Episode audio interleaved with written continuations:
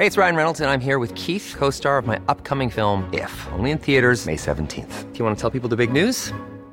All right, I'll do. Sign up now and you'll get unlimited for $15 a month in six months of Paramount Plus Essential Plan on us. Mintmobile.com slash switch. Upfront payment of $45 equivalent to $15 per month. Unlimited over 40 gigabytes per month. Face lower speeds. Videos at 480p. Active Mint customers by 531.24 get six months of Paramount Plus Essential Plan. Auto renews after six months. Offer ends May 31st, 2024. Separate Paramount Plus registration required. Terms and conditions apply if rated PG. Cada noche, los expertos se reúnen para debatir los temas que hacen historia en una mesa de análisis distinta.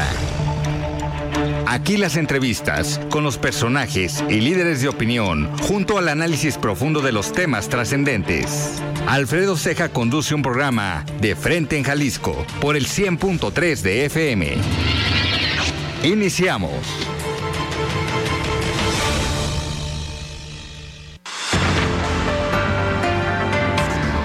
Hola, ¿qué tal? Muy buenas noches. Bienvenidos a una emisión más de De Frente en Jalisco, aquí en Heraldo Radio Jalisco. Hoy miércoles 19 de octubre quiero agradecer, como todos los días en los controles técnicos, a Ricardo Gómez, Antonio Luna, perdón, en la producción y redacción de este espacio, a Ricardo Gómez y recordarles nuestro número de WhatsApp para que se comuniquen con nosotros, el 3330 1779 66. El día de hoy vamos a tener aquí en entrevista a la diputada Claudia Murguía, ella es coordinadora de la bancada PAN aquí en el Congreso del Estado de Jalisco. Además, como todos los miércoles, vamos a escuchar el comentario de Ana María Vázquez Rodríguez, ella es presidenta del Consejo Ciudadano de Seguridad y también el comentario de Carlos Villaseñor Franco, presidente de Coparmex Jalisco.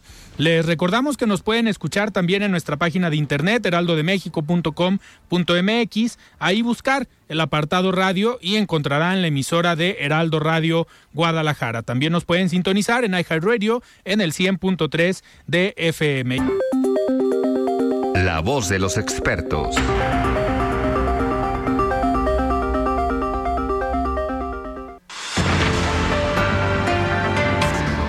Muy bien, pues arrancamos este, esta emisión de De Frente en Jalisco y me da muchísimo gusto recibir aquí en cabina a la coordinadora de los diputados del PAN, Claudia Murguía. Diputada, ¿cómo estás? Buenas noches. Muy bien, Alfredo. Buenas noches. Primero quiero felicitarte porque estás cumpliendo un año. Un año al frente. Aquí, así es. Al, al frente y me da mucho gusto. Eh, te seguimos. También los diputados de la bancada joven del PAN. Sé que ya has tenido por aquí en, en otras oportunidades a la diputada Mirel, al diputado Abel. Abel así es. Y te mandamos todos una felicitación.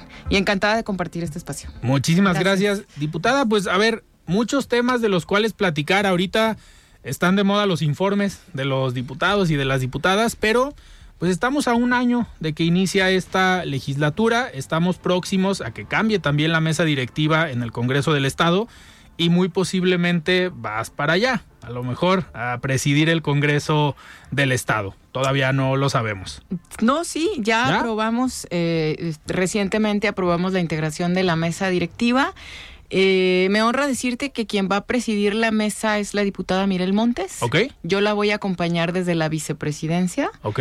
Pero eh, estoy segura que ella va a hacer un gran papel como lo ha hecho ya en su gestión como, como diputada. Sí se estila a veces que los coordinadores seamos quien ocupamos la presidencia a, de, así la, está ahorita. de la mesa, pero sí, regularmente así es, pero eh, decidimos en conjunto los diputados de la bancada que puede ser Mirel quien, quien okay. lleve eh, con mucha dignidad y con mucho decoro, estamos seguros, la presidencia de la mesa directiva, que le toca efectivamente al grupo parlamentario del PAN uh -huh. eh, conducirla este semestre, que vienen temas importantes para Jalisco, lo más reciente, la aprobación del presupuesto claro. de egresos del próximo año a poquito de que se baje el telón de la administración del actual gobierno y de frente también a lo que se viene en el 24. Entonces estamos conscientes de la responsabilidad y estoy segura que Mirel lo va a hacer muy bien. Eh, diputada, a ver, vamos entrando ahora sí en alguno de los temas. El presupuesto. Eh, siempre es un tema polémico en el Congreso del Estado. El año pasado no lo fue tanto porque al final eh, todas las bancadas, bueno, la mayoría, aprobaron el presupuesto sin, digamos, tuvieron una buena negociación con el gobierno del estado y con la bancada de Movimiento Ciudadano. ¿Qué espera hoy el Partido Acción Nacional para el tema del presupuesto? ¿Cómo ven el escenario para el próximo año? En el entendido de la responsabilidad que compartimos con otras bancadas y dado eh, tiene el Ejecutivo, porque en el Ejecutivo recae la responsabilidad de eh, implementar eh, políticas públicas, programas sociales y pues echar a andar a este Estado en el estricto respeto que debe de tenerse un poder a otro, eh, que va a apuntalar la bancada del PAN, primordialmente pues su agenda que es una agenda, por supuesto, que pone a las personas en el centro de nuestro actuar y que siempre va a privilegiar tratar de cubrir todos eh, esos ámbitos para que los jaliscienses puedan desarrollarse eh, pues de una manera integral. ¿Cuál es nuestra agenda prioritaria? El fortalecimiento de las regiones y de los municipios. La bancada joven está integrada por tres diputados que somos del interior del estado. Yo fui regidora en Ciudad Guzmán, Abel y Julio fueron alcaldes dos veces en sus municipios, en la zona de Los Altos. Eh, Toño también fue regidor. Mirel ha ocupado distintos cargos, incluso en el Senado, eh, en la parte técnica, legislativa y jurídica. Entonces, eh, nuestra agenda principal, y porque creemos que el municipio es, y bueno, y evidentemente la teoría del federalismo marca al municipio como la célula primordial y es ahí la primera puerta que tocan los ciudadanos. Tenemos que fortalecer a los municipios y la vocación que tienen las regiones para que pueda haber un desarrollo económico y social sustentable, ordenado, coordinado y que sí cumpla con esa máxima del desarrollo íntegro de los jaliscienses. Vamos a apostar muchísimo. Eh, primero, eh, tenemos pendiente, espero yo, antes de que termine este mes, es un acuerdo que te puedo decir ya tenemos eh, la mayoría de las bancadas para que pueda ser aprobada la Ley de Desarrollo Regional, que es una iniciativa que presentó la bancada desde que arrancó esta legislatura como uno de nuestros temas prioritarios, que, que tiene que ver con todo lo que yo te hablaba hace un rato. Fortalecer a los municipios, fortalecer las regiones, su vocacionamiento a través de esta ley y también de la creación de un fondo que sea única y exclusivamente de acceso a los municipios. Okay que sea a través de la división, eh, perdón, de la demarcación territorial o por materia o, por vocación, que puedan eh, los alcaldes ponerse de acuerdo y detonar proyectos eh, culturales, turísticos, de infraestructura, que potencialicen ese desarrollo económico en las regiones. Obviamente tiene que estar contemplado en el presupuesto de egresos la creación de ese fondo aparejada a la aprobación de la ley, que es una ley general que te digo que sí hay consenso de la mayoría de las bancadas para que podamos en la próxima sesión ordinaria, pasándola de mañana, poder aprobarla. Ese es uno de los temas que nos ocupa muchísimo en el tema del presupuesto. Evidentemente, el tema de la seguridad, mm, de la salud y todo lo que tiene que ver con la protección a eh, grupos eh, vulnerables, que también ha sido la agenda del partido en esta bancada. La ley de salud mental eh, que ya fue aprobada y que entiendo el diputado Abel ya vino a platicarla aquí contigo. La ley general también para atender, prevenir y erradicar adicciones que también fue aprobada en la sesión del viernes pasado. Tienen una serie de implicaciones presupuestales y eh, también de organización en la estructura del Ejecutivo. Entonces, si tú me preguntas la prioridad de la bancada en el presupuesto, por supuesto es fortalecer esa agenda. Claro. Que sí tiene que ver con el día a día de los ciudadanos, que sí ataca problemas de fondo que de manera inmediata tal vez no, pero en un futuro próximo sí podríamos estar hablando de que el Estado esté en condiciones distintas a las que hoy está, hablando de la reestructuración del tejido social, la reestructuración en el tema de la seguridad y también en el tema de la salud. Yo creo que a lo mejor puedes compartir conmigo que este Estado y este país no tiene un problema más grave que no sea todo lo que tiene que ver en torno a las drogas. Sí, claro. ¿No? Todo lo que, tiene comparte que el tema de inseguridad, pero también de salud pública. Salud pública, descomposición social. Todo lo que tiene a este país de cabeza, bueno, y también eh, la parte que le toca al gobierno federal respecto de una política fallida en el tema de seguridad. Claro. Y lo que implica también en el Estado. Entonces, eh, esa es la agenda de la bancada, una agenda seria, que no pretende eh, posicionarse a través eh, de productos solamente de exposición en redes sociales. Es, tal vez no es una agenda, no es una agenda que busca likes. Sí, claro. Es una agenda que busca, por eso te hablo de una agenda seria. Es una agenda que busca incidir de manera puntual y de fondo en los problemas más graves que tiene Jalisco, que todo tienen que ver con lo que yo te hablo. Ya Vela de haber hecho una exposición muy clara y precisa de lo que es la Ley General de Salud Mental. Sí y tiene también todo que ver con lo que vive este país y este estado. Me, llama mucho la atención un tema eh, con, que con este empezaste, que es el tema del desarrollo regional. Eh, es algo que históricamente se ha platicado, se ha dicho con los organismos empresariales, pero ¿cómo lo estarían pensando en el tema presupuestal o en esta bolsa? ¿Se buscaría etiquetar directamente desde el presupuesto en el Congreso del Estado. Fondo, crear un fondo. O, eh, pero que ese fondo lo maneje la Secretaría de Desarrollo Económico. No, buscaríamos etiquetar desde el presupuesto una partida especial que se opere a través de ese fondo o tal vez pudiera ser un fideicomiso, ¿no? Que operará la Secretaría de, Hacienda bajo eh, las normas eh, que esta misma determine, pero en la ley se especificarán eh, los cómo y los qué claro. pueda ser accesible a, los municipios.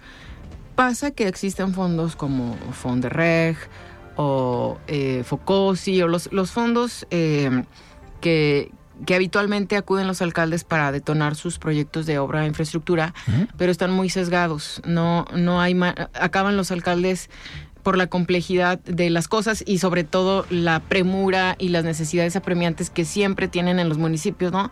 Que destapar baches, que pavimentar calles, que en eso se les va la vida porque eh, pues hay un rezago importantísimo en el tema de infraestructura en los municipios y más a raíz de que Morena gobierna este país que se le cerró la llave por completo a, los, municipios. Un peso no ha habido desde hace cuatro años para ningún municipio, ni para lo que ellos gobiernan, ¿no?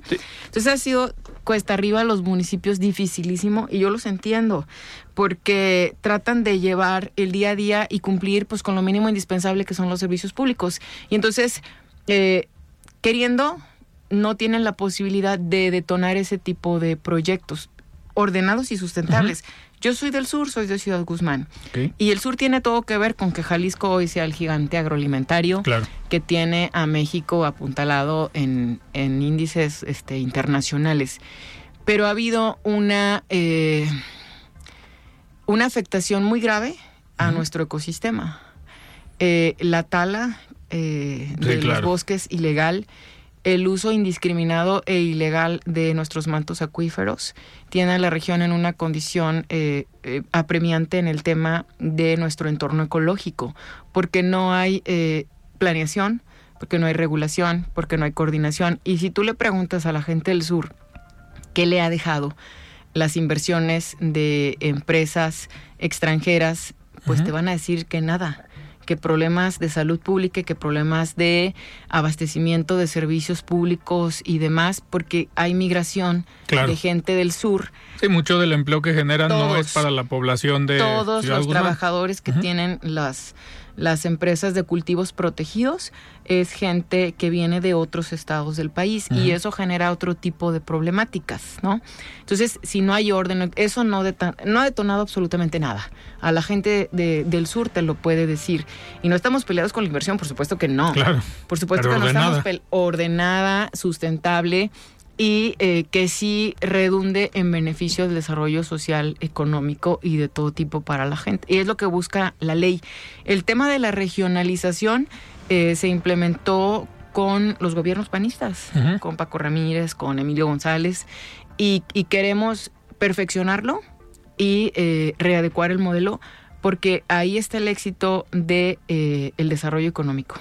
Ahorita que mencionas a los exgobernadores del Partido Acción Nacional y en esta dinámica de la regionalización algo que los caracterizó también fue la muy buena o excelente relación con los organismos empresariales y que esto generó un impulso muy fuerte, por ejemplo, eh, cuando eh, Alfonso Ulloa era Alonso Ulloa, perdón, era el secretario en ese entonces de promoción económica pues tenían una excelente relación con el sector joyero. eh, o con todo el sector de la moda que impulsaron eventos a nivel nacional e internacional, pero desde Jalisco. Hoy, ¿qué le haría falta eh, para mantener esta relación entre el gobierno, el sector empresarial? Porque ya han sido varios los años en donde pues no se ve una relación tan cercana. Eh, ¿Extraña eso el PAN? Eh, sí, por supuesto que extrañamos esa relación. Digo, el PAN está, ha estado pasando eh, los últimos dos, bueno, el último sexenio y lo que va de este por un por una introspección forzada de sobre qué fue lo que pasó, qué dejamos de hacer, en qué nos equivocamos para, para que hoy seamos este, oposición y no gobierno. Sí, por supuesto que extrañamos eso. Pero lo que compete actualmente la relación de todo ese sector eh, pues con, con, el gobierno actual sí la hay, pero pues resulta que se atravesó la pandemia, ¿verdad? Yo fui parte de la mesa de reactivación económica representando al Congreso porque soy diputada reelecta. Sí. Y vi toda la disposición, la empatía y la comunicación, pero creo que apenas este, estamos los entes públicos y el sector empresarial, sí, apenas como sacando la cabeza de, de, lo, de lo que fue este, el torbellino de la pandemia y echando a andar varios proyectos. Yo creo que, que sí, pero eh, es lo que queremos nosotros, eh, que, que, también eh, se impregnen de esa visión que hay de fortalecernos desde los municipios y desde las regiones. He encontrado buen eco, te digo, en las, en las bancadas de, de las otras fuerzas políticas. Y este seguramente la iniciativa se estará aprobando y sí vamos a pelear muy duro porque se apruebe con una etiqueta el fondo para que podamos entonces este pues ponerle billetes para que los alcaldes puedan detonar sus proyectos. Y, y, eso en cuanto a desarrollo económico, pero otro de los temas donde también dejaron desprotegidos a los municipios fue el tema de la seguridad. A ver, a nivel federal deciden desaparecer el famoso Fortaseg, que afectó a todos, hasta los de Morena. Aquí estuvo hace tiempo Sergio Chávez, el alcalde de Tonalá, que es de Morena, y dijo, a ver, en Tonalá me llegan, creo que comentaba, entre 15 y 20 millones de pesos menos que me servían para eh, equipamiento, capacitación de las policías municipales. Hoy la línea más delgada de la seguridad pues son las policías municipales. Hoy vemos que no tienen la capacidad de respuesta, no tienen el presupuesto y al final el gobierno del estado y los municipios pues están haciendo lo que pueden con lo que tienen y con lo que les mandan de la, de la federación. En este sentido, en materia presupuestal, ¿qué estarían eh, buscando? Mayor número de recursos para eh, los municipios en materia de seguridad también y para el Estado? Es que la naturaleza de las policías municipales es preventiva. Eh, la responsabilidad de la seguridad es de, de la federación eh, en lo que toca a temas de índole federal. Todo lo que tiene que ver pues con los temas más lastimosos de este estado, que tienen que ver con el narcotráfico y, la delincuencia organizada, eso le toca a la federación al Estado le toca el tema de la prevención y la política pública en los delitos del fuero común. Y a las policías municipales, su policía es preventiva. No es responsabilidad de los municipios el tema de, la, de la seguridad pública. Esa es una parte. Pero ahora vemos, ahora queda claro, a dónde iban todas esas acciones implementadas de recortar y recortar y recortar no solo los presupuestos, las estrategias y bueno, pues ahora, ahora nos, nos van a dejar a merced del ejército con todo y el respeto que yo muy en lo particular le tengo a esa institución porque le tengo un gran respeto. Pero la función del ejército no es estar en las calles combatiendo los delitos. Entonces, ahora vemos para dónde iba todo ese tema de sesgar y dejar en la indefensión a los municipios y a los estados. ¿Qué nos toca? A los diputados, porque también hay que tener claridad plena y, total de, de, lo que sí nos toca hacer a nosotros, al Ejecutivo y a quien investiga y a quien sanciona e impone penas por la comisión de los delitos. Porque luego como que nos confundimos de canchas y de esferas, ¿no? Entonces, a nosotros nos toca, por ejemplo, designar al fiscal ya lo designamos, ¿no? Ya designamos al fiscal. Esa es responsabilidad del, del, Congreso. Ya lo hicimos. Eh, nos toca, sí, eh, aprobar el presupuesto a propuesta del Ejecutivo. ¿A qué le va a apostar el PAN ahí? Tenemos que capacitar a nuestras policías. Y tenemos que eh, tratar de resarcir eh, ese debilitamiento que se ha hecho a los municipios en la parte preventiva.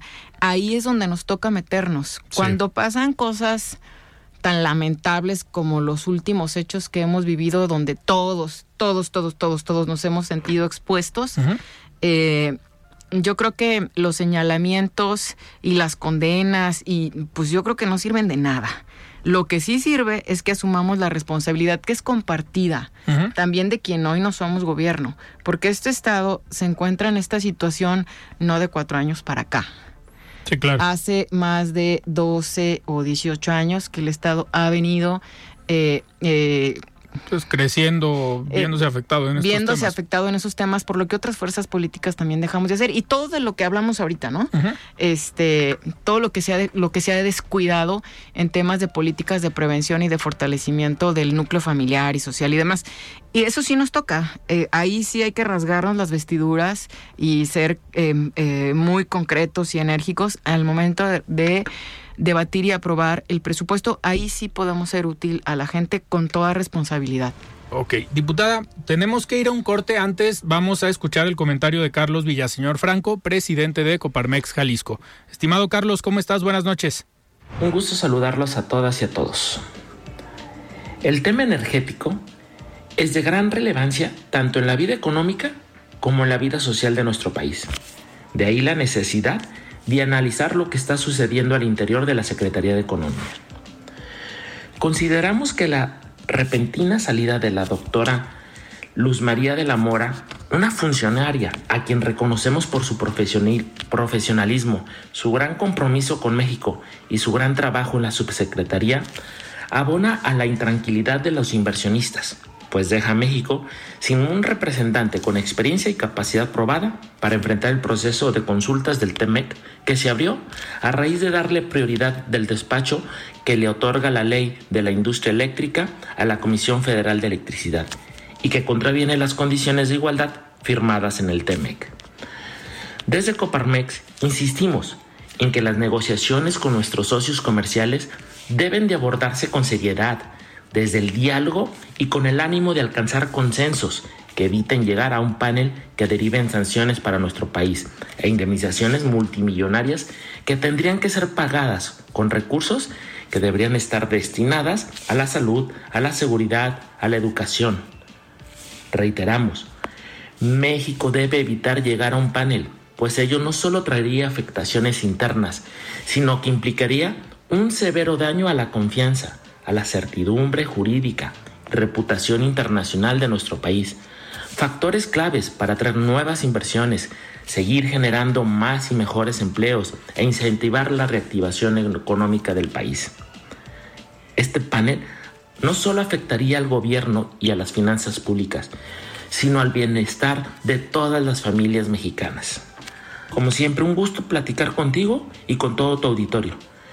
Y les recuerdo, que en redes sociales me pueden encontrar como Carlos Daniel Villaseñor Franco en Facebook y como Carlos Villaseñor en Twitter. Que tengan un buen día. Saludos. Siga con Alfredo Ceja y su análisis de frente en Jalisco por el Heraldo Radio 100.3. El análisis de frente en Jalisco.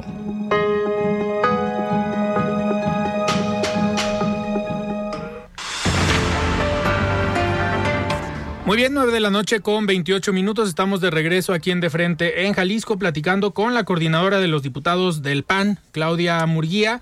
Y ahorita vamos a entrar en esta eh, plática o en esta fase ya más política, un poquito más de hablar de la alianza, de los partidos políticos, de lo que viene en materia electoral. Y quiero hacer mención de una. Eh, una publicación que se hace hoy en el Heraldo de México, de una encuesta y una, un análisis que se hace en cuanto a los posibles eh, candidatos o personajes que ya levantaron la mano para la presidencia de la República. Y pues en este sentido, en presencia, digamos, mediática, pues aumentó la presencia del secretario de Gobernación por su gestión para avalar la reforma eh, que amplía el periodo del ejército en tareas de seguridad. Los morenistas acaparan la cobertura mediática con el 72%, el PRI tiene el 23%, Movimiento Ciudadano el 4% y el PAN solo el 1%. Ahorita vamos a platicar eh, con, con, la diputada sobre este tema.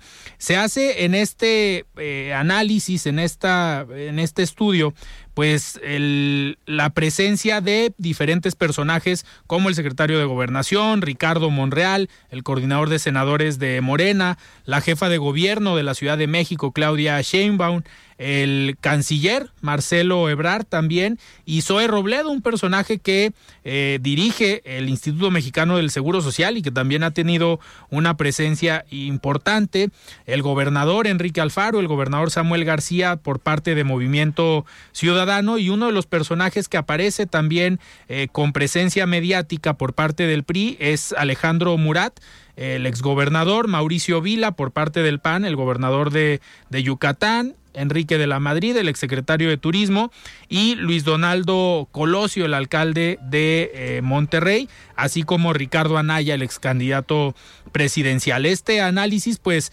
eh, hace referencia a la presencia y también la imagen que tienen o la percepción que se tiene de cada uno de ellos. Los invitamos a que lo consulten en la página de El Heraldo de México, heraldodemexico.com.mx, ahí lo van a encontrar en las primeras opciones. Eh, y ahora sí, a ver, diputada, hace algunas semanas eh, me llamó la atención una columna que escribiste en un diario local. Hey, it's Ryan Reynolds and I'm here with Keith, co-star of my upcoming film If, only in theaters May 17th. Do you want to tell people the big news? All right, I'll do it. Sign up now and you'll get unlimited for $15 a month and six months of Paramount Plus Essential Plan on us. Mintmobile.com slash switch. Upfront payment of $45 equivalent to $15 per month. Unlimited over 40 gigabytes per month. Face lower speeds. Videos at 480p. Active Mint customers by 531.24 get six months of Paramount Plus Essential Plan. Auto renews after six months. Offer ends May 31st, 2024. Separate Paramount Plus registration required. Terms and conditions apply if rated PG. Hiring for your small business? If you're not looking for professionals on LinkedIn, you're looking in the wrong place. That's like looking for your car keys in a fish tank. LinkedIn helps you hire professionals you can't find anywhere else, even those who aren't actively searching for a new job but might be open to the perfect role. In a given month, over 70% of LinkedIn users don't even visit other leading job sites. So start looking in the right place. With LinkedIn, you can hire professionals like a professional. Post your free job on linkedin.com slash people today. Porque no es tan común que pues una coordinadora de diputados o una diputada local se meta a analizar el tema político electoral a nivel nacional. Se me hizo interesante eh, porque no cualquiera se anima. Eh, ¿Cómo ves el escenario nacional, el escenario político electoral, pues para el próximo año y para el 2024? Bueno, Acción Nacional es la segunda fuerza política en todo el país. Sí. Somos eh, la segunda fuerza en el Congreso de la Unión y eso es un hecho innegable eh, en el que nos posicionó eh, la ciudadanía en los pasados procesos electorales. Si algo yo he aprendido en política, que tengo más de 20 años participando activamente eh, en el partido que represento, tengo 38, les voy a decir mi edad. y tengo desde los 14 años participando en todos los procesos electorales. Eh, siempre en el PAN. Siempre en el PAN y ahí seguiré. Muy bien. Siempre en el PAN. Yo no, no soy de sangre, soy de médula azul. Ahí me formé, ahí me crié. Entonces, eh, he acompañado eh, en distintos ámbitos y responsabilidades múltiples procesos electorales. Y si algo me ha quedado claro es que la realidad puede cambiar de un momento a otro. Una fuerza política puede tener ganada la elección dos días antes del proceso y el día del proceso la pierde. Más en este contexto eh, eh, en el que está eh, el país y el Estado, te puedo decir que esos números eh, que hoy eh, presentan tal vez sean la radiografía del día, es solo la radiografía del día de hoy. No es de sorprenderse eh, el pico tan elevado que tiene el secretario de gobernación, digo, pues se la bueno, que te digo, con todo lo que generó hace poco, despotricando contra todos los gobernadores de oposición. Para eso son, pero bien hábiles. Este, ayer les respondió el gobernador Los morenos. Sí, claro, para eso son muy hábiles los morenos. Y bueno, pues el peje desde su púlpito. todos los días, este, no pierde oportunidad porque para eso lo hace, para mantenerse vigente, ¿no? Y, y, a veces pues sobrepasa la capacidad de asombro que tiene tu servidora respecto eh, del manejo de la información y uso que le da a la plataforma que tiene. Pero lo que es una realidad es que hoy el PAN es la, segunda fuerza política en el país. Y como segunda fuerza política que somos y que hemos sido muy puntuales en fijar posturas, por ejemplo, contra la militarización, eh, de nuestro país como uno de los últimos temas coyunturales contra la reforma energética que representaba un retroceso gravísimo para nuestro país y como estaremos en contra de la reforma electoral y todo tipo de tonteras y ocurrencias que se le vengan, bueno, eh, tonteras no, ocurrencias este que, que, van muy encaminadas a debilitar las instituciones democráticas de este país. Instituciones democráticas que lo llevaron al lugar que hoy ocupa. Porque hoy, desafortunadamente, en otros continentes todavía hay eh, movimientos bélicos, ¿no? Para este eh, derrocar gobiernos. Afortunadamente en América Latina eh, las revoluciones son de otro tipo, ¿no? Eh, son a través del debilitamiento de las instituciones democráticas, como pretende el presidente hacer con el INE y con esa reforma político-electoral que pretende de nueva cuenta regresar al centro eh, y de y eh, pasar por encima de la soberanía del pueblo. Este todo eso, eh, eh, que aprovecha desde su púlpito y su plataforma y la coerción tan impresionante que hizo ahora eh, con los senadores. En, el, en la minuta que se votó para el tema de la militarización. Pues dobló a la mayoría del PRI y a pues uno del PAN que se fue. Los dobló, ¿sí? Y bueno, ahí tienes el caso del dirigente nacional del PRI, ¿no?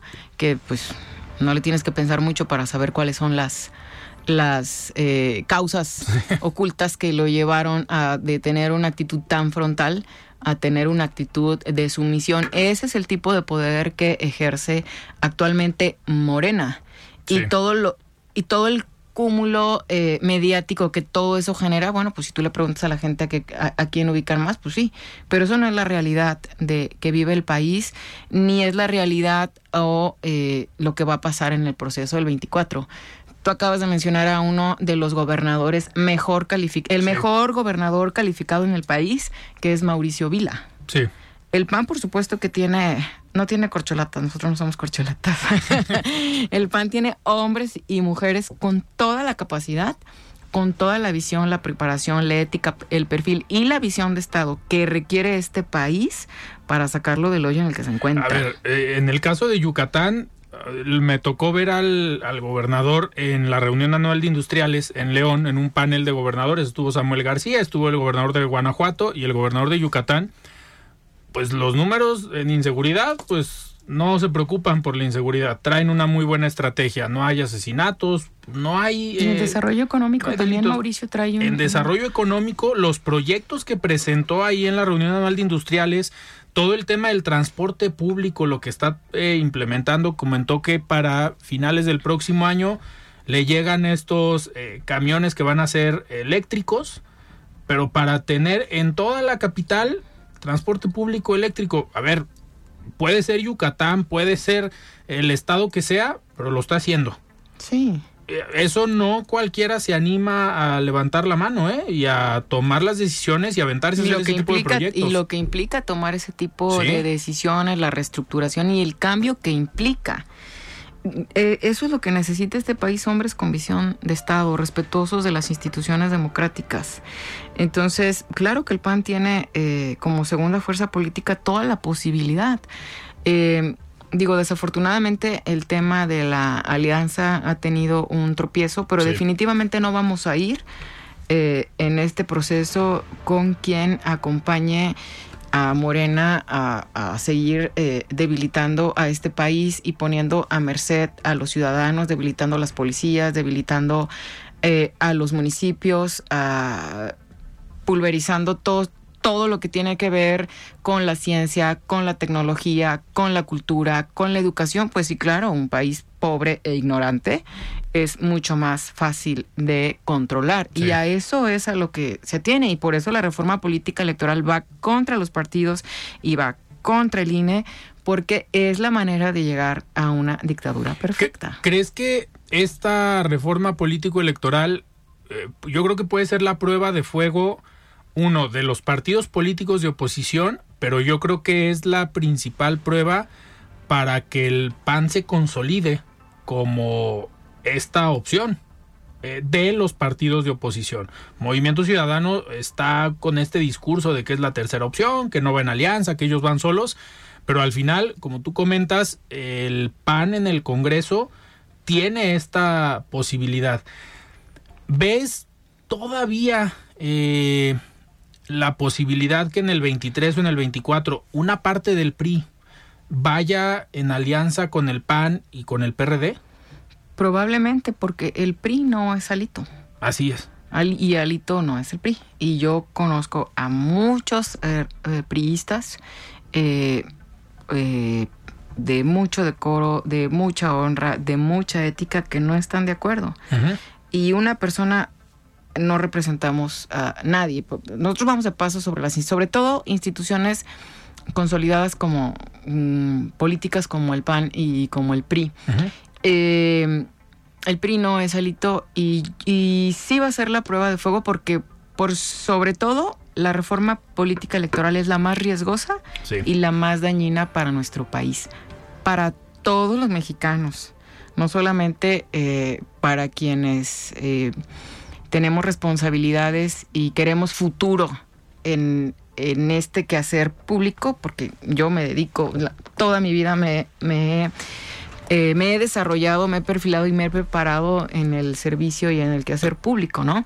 No solo para nosotros, para el país es, es la reforma más grave y más nociva que puede haber para nuestro país. Y yo estoy segura que no van a ceder en su mayoría. a, a, la presión y, y, a la coerción que ejerce eh, criminal el gobierno de Andrés Manuel López Obrador. Por supuesto que va a ser una prueba de fuego para el PAN, para consolidarse, para pues, sacar la casta en ese tema que es sumamente grave y en eso estamos. Y a futuro, por supuesto, no, no lo descartamos. Han sido ejercicios exitosos. La alianza eh, nos ayudó a posicionar a seis diputados en el Congreso de la Unión con la alianza. Es un ejercicio en el que antes sí nos daba pues nos daba temor. por ejemplo, yo que he crecido en el PAN, pues era... Eh, eh, no te no me podía yo imaginar una alianza con el PRI, ¿no? Claro. O sea, yo crecí haciendo campaña anti-PRI. Entonces, pero hoy hoy estamos en una sociedad distinta. Hoy creo que la generosidad que hay entre las diversas fuerzas políticas, la gente lo agradece. Hoy la gente es mucho más crítica. Digo, tenemos acceso a la información aquí en la mano. Eh, hoy la gente es mucho más crítica, mucho más analítica y eso nos da apertura a que también nosotros cambiemos y nos transformemos, porque la política se hace de manera diferente. Eh, diputada, hace un par de meses vino Santiago Krill a dar una conferencia aquí a Guadalajara y una de las preguntas que le hicieron al terminar la conferencia fue si el PAN no había pensado en el riesgo de aliarse con el PRI por lo que representaba Alejandro Moreno. Y en ese momento era cuando todavía Alejandro Moreno no, eh, pues no jugaba del otro lado. Y la respuesta de Santiago Krill fue, a ver, claro que sabíamos del riesgo, pero al final Alejandro Moreno se ha mantenido y ha cumplido en lo que dijo que fue la alianza electoral y en lo que lleva en el Congreso. Un mes después, pues obviamente se da esta, esta vuelta. Hoy sería interesante preguntarle a Santiago Krill cuál es su, su opinión. Pero a ver, aquí en el Congreso del Estado, estos temas nacionales, estas dinámicas o diferencias entre los partidos políticos, entre los personajes, han llegado a permear entre las diferentes bancadas? ¿Se han tomado estas posturas nacionales en el Congreso de Jalisco? ¿Por qué esta diferencia? ¿Por qué aquí hay una alianza, por ejemplo, casi completa, nada más eh, hagamos, está por otro lado? No, bueno, la agenda local la agenda nacional obviamente también repercute en lo local, pues somos parte de una federación, ¿no? Eh, claro que repercute. Mm, posturas al respecto solamente cuando hay temas muy, muy coyunturales eh, de la política nacional eh, que, que, tocan por exhortos o acuerdos, que tal o cual bancada eh, pretende impulsar. Ahí a veces sí se da este, posturas muy fijas. La verdad es que nos, nos conducimos con mucho respeto y con toda la cordialidad. Y bueno, aparte me, me faltaba puntualizar la disposición, bueno, no me toca decirlo a mí, yo no soy la dirigente del partido, tenemos una presidenta y órganos de deliberación y de decisión que son el Consejo Estatal y el Nacional, quien finalmente delibera y decide respecto a las alianzas, pero la apertura en aras de lo que yo te decía, de, de, ser generosos y hacer frente común contra la amenaza que es Morena, está abierta no solo eh, a retomarse tal vez con algunos liderazgo del PRI, pues también con Movimiento Ciudadano y con el PRD, eh, hablando de, del el fin primordial que nos mueve. Y acá en el Congreso tú dices, pues curiosamente que todos jalan para donde mismo menos hagamos. Es que, em, como nosotros lo vemos desde la bancada, joven, que nos hacemos llamar más eh, que por un tema de edades, que si oscilamos entre los 30 y los 40, porque luego las diputadas más jóvenes de Movimiento Ciudadano nos reclaman, es por la generación que representamos y hoy en el PAN y todavía, somos jóvenes. ¿Verdad? Me incluyo en esa generación. Por lo, por lo que representamos nosotros hoy en el PAN. El PAN siempre ha sido un partido de libertades, nunca ha sido un partido conservador. Ha sido siempre un partido de libertades y nosotros entendemos hoy la manera de hacer política de una manera distinta a través de la construcción de consensos y de acuerdos. Sí te puedo decir que en ese Congreso no pasa nada sin el aval y sin la anuencia de la bancada del PAN. Eso sí te lo puedo garantizar. Pero eh, tenemos que tejer y construir en aras de que pues este Estado camine. La postura de el grupo parlamentario de Hagamos, pues es muy puntual en los temas que representa Hagamos. Sí. Eh, para que te lo repito, si son del conocimiento público, ¿no? Sobre eso son las posturas y sobre eso marcan su, su actuar. Entonces, eh, pues no es de extrañarse que caminemos de esa manera si tenemos plena conciencia de la responsabilidad que hoy la gente espera de nosotros. Y eso es a lo que aspira la bancada, construyendo desde una agenda seria, que, que sí te decía, eh, legisle desde los distritos a los cuales nos debemos. Sí, nosotros hacemos mucho trabajo de tierra todos los fines de semana. Estamos haciendo trabajo de tierra los cinco en nuestros distritos y, y haciendo este, ese trabajo uno a uno con, con, la gente que representamos. Y también acá en el legislativo, eh, haciendo la parte primordial que nos toca, que es legislar. Eso es lo y el trabajo político de negociación al interior, ¿no? Por supuesto, y claro que tiene que haber negociación y tiene que haber representación en todos los temas de las bancadas con las con las que se construye. Entonces, eh, creo que ha habido madurez y altura para sacar los temas que le importan a Jalisco y en la legislatura pasada con el, la prueba tan importante que nos puso la pandemia y todo lo que esto implicó, creo que también este, se ha hecho un trabajo pues a la altura y respetuoso. A ver, en esta parte de la negociación y el papel que les toca jugar al interior del Congreso, puedo también entender que ya definieron que Mirel va a ser la presidenta, tú obviamente eres la coordinadora y van a jugar este doble papel con la operación política desde la presidencia, pero también tu operación política como coordinadora, pues tejiendo desde las dos partes y tratando de manejar y tener un control importante en el Congreso para temas tan importantes como los que vienen, como es el presupuesto. ¿Esa es también la dinámica del por qué se toma esta decisión? Definitivamente los coordinadores tenemos que estar generando los acuerdos y los consensos y por supuesto que estar abajo parlando, ¿no? Y haciendo la función del Parlamento es nuestra principal responsabilidad. Mirel va a ser un papel institucional. Jamás usaríamos nosotros, jamás, la mesa directiva eh, o, o la responsabilidad que hoy tenemos de presidir esa mesa y representar al Poder Legislativo, jamás lo usaríamos para tratar eh, mm, de generar eh, un tema de salvaguardar un interés que represente la bancada, jamás lo haríamos.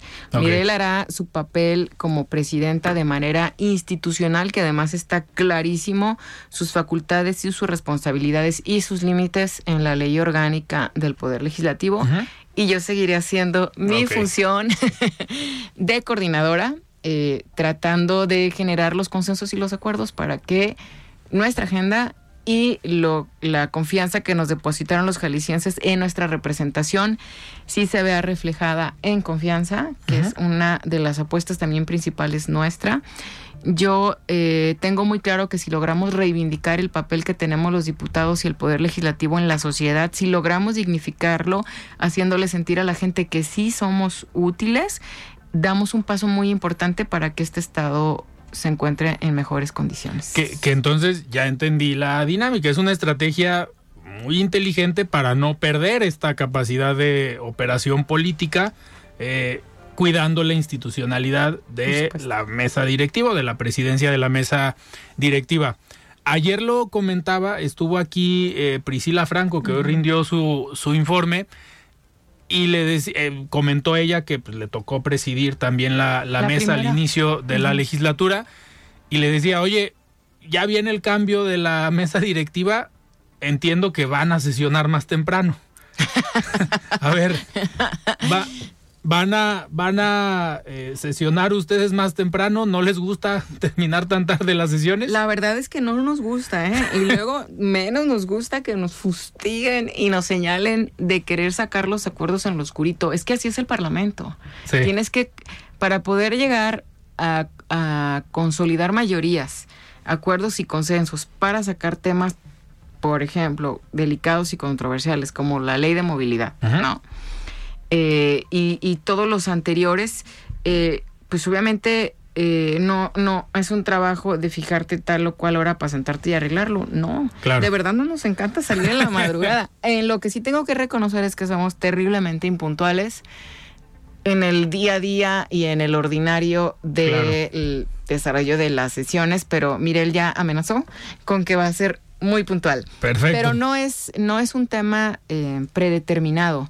El viernes salimos a las 4 de la mañana porque en el transcurso del día estuvimos tratando de generar consenso y buscando la mayoría para que la ley saliera. Y ese es un trabajo que se teje eh, en todo el día y entre todos. Por ejemplo, nosotros sacamos las dos leyes generales. Fueron aprobadas Ley General de Salud Mental, Ley General eh, para Prevenir y Atender Adicciones y la Ley de Cáncer que lleva en uno de sus capítulos una iniciativa de la diputada Mirel que fue la creación de un fondo que le da eh, sustento y que le da eh, cuerpo y razón de ser a esa ley, porque si no garantizas a futuro el presupuesto. pues de nada sirve una política pública implementada o una ley promovida que no debió ser así, pero bueno, así la presentó Movimiento Ciudadano porque no podemos estar legislando particularmente, pero se presentó y la acompañamos por lo que implica para los niños de Jalisco pero el fondo es el que le va a dar garantía y certeza para que los niños y sus papás tengan eh, esa tranquilidad de que va a haber un fondo. Entonces,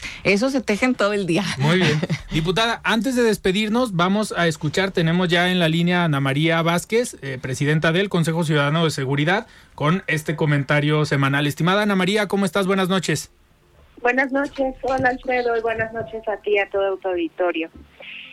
Como hemos comentado en otras ocasiones, hoy en día la violencia tiene múltiples dimensiones, causas y efectos, y por lo tanto posibles respuestas desde la sociedad y las instituciones de gobierno. Así, cuando pensamos en riesgo e inseguridad, solemos referirnos a las violencias, en plural, como un factor multifactorial y multidimensional.